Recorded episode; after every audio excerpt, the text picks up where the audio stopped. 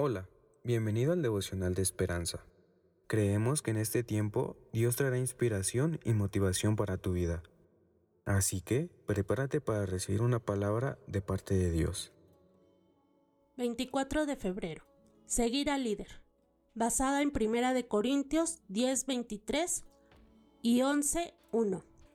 El autor nos narra: sin palabras, solo música y movimiento durante 24 horas en medio de la pandemia de COVID-19. Miles de personas de todo el mundo participaron de una maratón de zumba. Esos individuos diversos pudieron moverse juntos sin barreras de idiomas. ¿Por qué?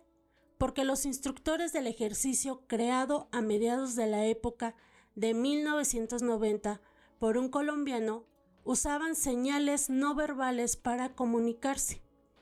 Los líderes se movían y los alumnos los seguían sin pronunciar palabras ni gritar. A veces, las palabras se interponen y crean barreras. Pueden causar confusión como la de los corintios, tal como se observa en la primera carta que les escribió Pablo.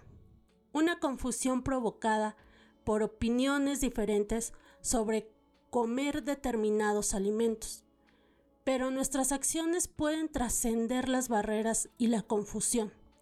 Como dice Pablo, debemos mostrarle a la gente cómo seguir a Jesús con nuestro proceder, buscando el beneficio de muchos. Invitamos al mundo a creer en Él cuando imitamos el ejemplo de Cristo. Alguien dijo, predica el Evangelio todo el tiempo, usa las palabras cuando sea necesario que nuestras acciones muestren a otros la realidad de nuestra fe y que nuestras palabras y acciones sean todo para la gloria de Dios. Oremos. Padre, queremos imitar tus acciones y palabras cada día.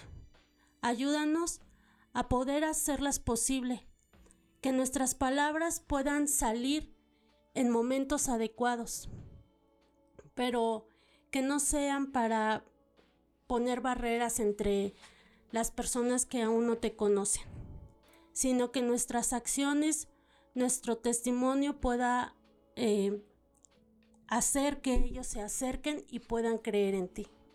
Gracias porque tú eres quien nos ayudarás en este tiempo. En el nombre de Jesús, amén.